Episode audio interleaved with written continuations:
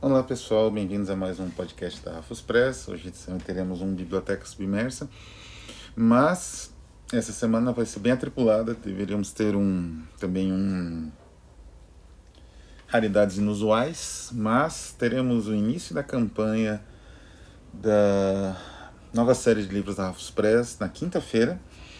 E na semana que vem, na terça-feira, teremos uma live exclusiva com os dois tradutores, né?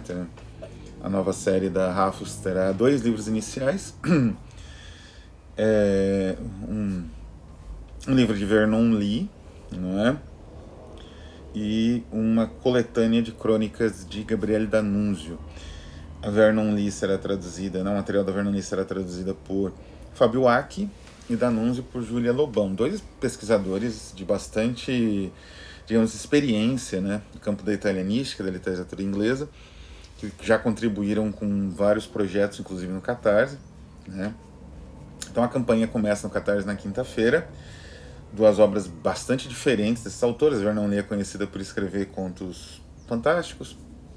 O Gabriel D'Annunzio pela sua participação no decadentismo, enfim, posteriormente aí pelas suas aventuras políticas, mas no caso, são duas. Uh, esse material é muito especial porque ele destoa, né? Não, não exatamente da Vernon não destoa, mas é um material diferenciado, diferente, pouco conhecido da autora.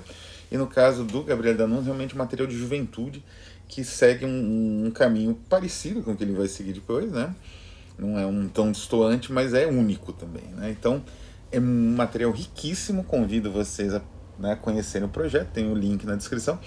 E participarem da live no Instagram da Rafus Press. Mas muito bem. Hoje nosso Biblioteca Sumersa será sobre mais um livro teórico, né? dessa vez não de astronomia, cosmologia, né? como foi o anterior, mas de história do cinema, na verdade de história do pré-cinema. Né? Existe uma... Uh, existe alguns tipos de, digamos assim, é, a imaginação humana ela se baseia muito em projeções, em possibilidades que num determinado momento elas são impossíveis. Mas o desenvolvimento, o nosso desenvolvimento, um aspecto da nossa cultura desenvolvimento técnico, e esse desenvolvimento técnico torna esses sonhos possíveis. São vários, né? A humanidade, a, a, ao longo dos milênios, ela urdiu sonhos dos mais diversos tipos, dos mais diversos formatos, né?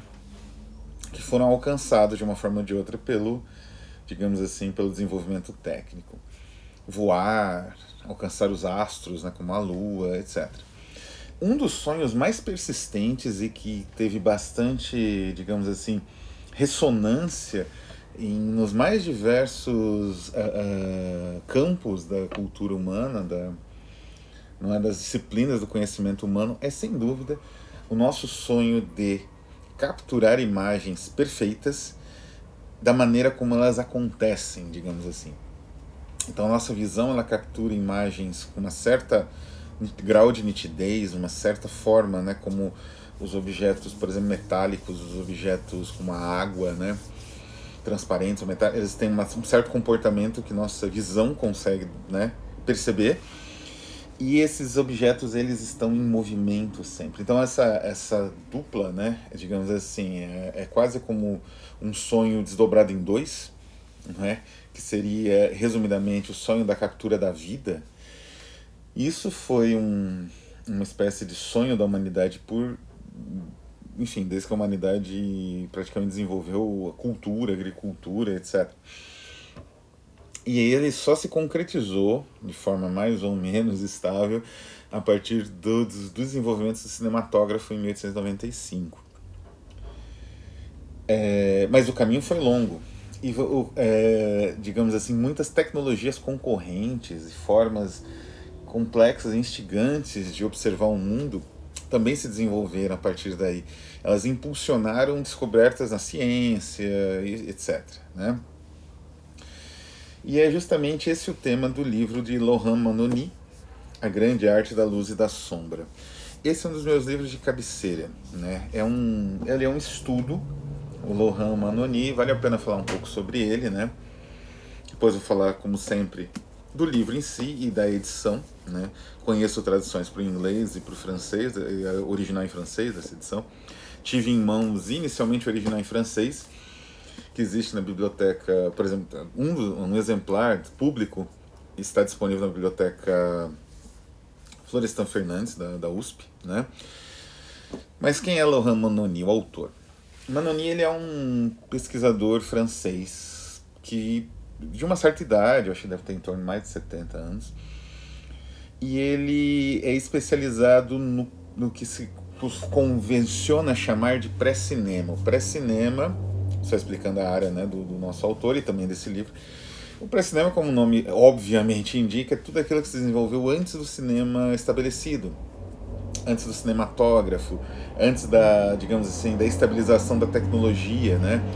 porque a partir de 1895 o esforço foi para estabilizar esse campo adquirido, digamos, esse campo definido, com som, com cor, com, digamos assim, a padronização de bitolas, a padronização de tipos de, de processos de revelação fílmica, enfim, né? Mas antes, a, a corrida era em torno de como você vai reproduzir um movimento humano em forma de imagens. E aí é, muitas tecnologias concorreram e, enfim, isso teve um impacto na cultura, na ciência, um impacto muito complexo, único. E o pré-cinema, então, é essa, digamos assim, essa, esse desenvolvimento dessas múltiplas formas de entendimento da maneira como a imagem, o movimento da imagem, a imagem em si, poderiam ser captadas, né? E isso é instigante ao extremo. Existem, uh, a partir do século XIX, a questão vai, digamos assim, se direcionar para as patentes, né, para esse tipo de normalização da ciência e da técnica, que é típica do século XIX mesmo. Né? Mas antes não existia patente, os inventos eram realizados, as experiências às vezes únicas aconteciam e não existia registro, muitas vezes por questões aí relacionadas à política, relacionadas a, evidentemente, tecnologia sempre são é, alvo de militares, de pessoas de poder. E esse campo fascinante é o campo de pesquisa do Manuni, que é um grande historiador nessa área. Ele é um grande historiador em geral. Ele, em geral, escreve catálogos, ele tem catálogos né, que ele produziu, que ele foi curador, e ensaios em é, coletâneas e revistas científicas da área de história do cinema. Este é o grande livro, digamos assim, dele, que coleta o trabalho de anos, né? E é grande mesmo, a edição que eu tenho em mãos tem mais de 400 páginas, bem mais, né? De texto mesmo, aí umas 440, 450 páginas. Muitas referências, né? Muitas, assim. Um número imenso de referências, uma bibliografia gigantesca. Então, para qualquer pesquisador da área de imagem movimento, da área de cinema, é uma obra é, incontornável, né? Porque é verdadeiro, é, existe um conhecimento enciclopédico que nunca foi coletado. Como eu falei, como ele escrevia mais catálogo, difícil de achar também, né? Catálogos e curadoria e ensaios introdutórios e algum material em revistas científicas, aqui temos o grande apanhado do trabalho de anos desse pesquisador, né?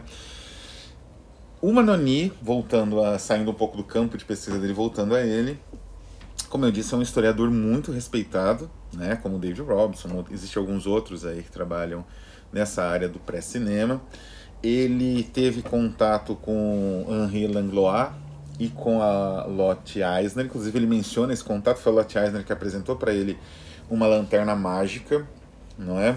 E aqui um parênteses, realmente quando você vê uma lanterna mágica, eu não sei se ele viu em operação o Manoni, acho que ele só viu o objeto do século XVIII, mas quando você vê uma reformada de madeira ainda em operação com as tecnologias atuais, é, é uma coisa assim maravilhosa. Né? Existem poucas coisas que maravilham alguém que estuda cinema do que ver uma, uma lanterna mágica em operação. Aquilo é. Uh, independente dos slides, né, do, do, que for projetado, embora o sistema seja parecido com um retroprojetor, ele tem efeitos de, de lente que o retroprojetor não tem, porque o retroprojetor ele é só, digamos assim, um instrumento prático disposição de imagens, é, é mágico o que você consegue num, numa lanterna mágica e realmente, né? e o, aquele efeito quando você observa aquelas imagens projetadas. Então, Manoni ele conta essa história e parte então para a análise dos processos. É, como eu disse, a história é antiquíssima, né? Que ele recupera um pouco nos sonhos, no, no primeira parte, que é os sonhos do olho. Usa essa metáfora né, do cinema, do olho e a, se abre até chegar no cinema, que é o olho plenamente aberto, né? Mais ou menos é esse desenvolvimento. As primeiras observações do, de que era possível fazer algo semelhante a ao cinema datam ali da Grécia antiga, né? E talvez antes, deve ter observações orientais também, na Pérsia, na China. E ele vai então por essas primeiras tecnologias, como a lanterna do medo, que é uma espécie de projeção de vela, né? Com telas assim, dos teatros de sombra, né, né do Oriente. É, todos são processos de tentativa de projeção, né? Essa captura da, da imagem é importante ressaltar, ela se dá por um processo de projeção, que isso que torna fascinante, porque a ideia é, de certa forma, coletar essa, essa captura e projetar de alguma forma. E essa coleta se dá, por exemplo, no teatro de sombras, através da memorização das sequências das sombras, né? Então são processos, cada cultura, cada época vai ter processos que tentam captar e reproduzir esse movimento. Quer dizer, não é só a captura, seria a fotografia, que também é um sonho antigo da humanidade, mas o cinema, ele conjuga a captura e a reprodução, e no caso a projeção, para ser mais específico, né?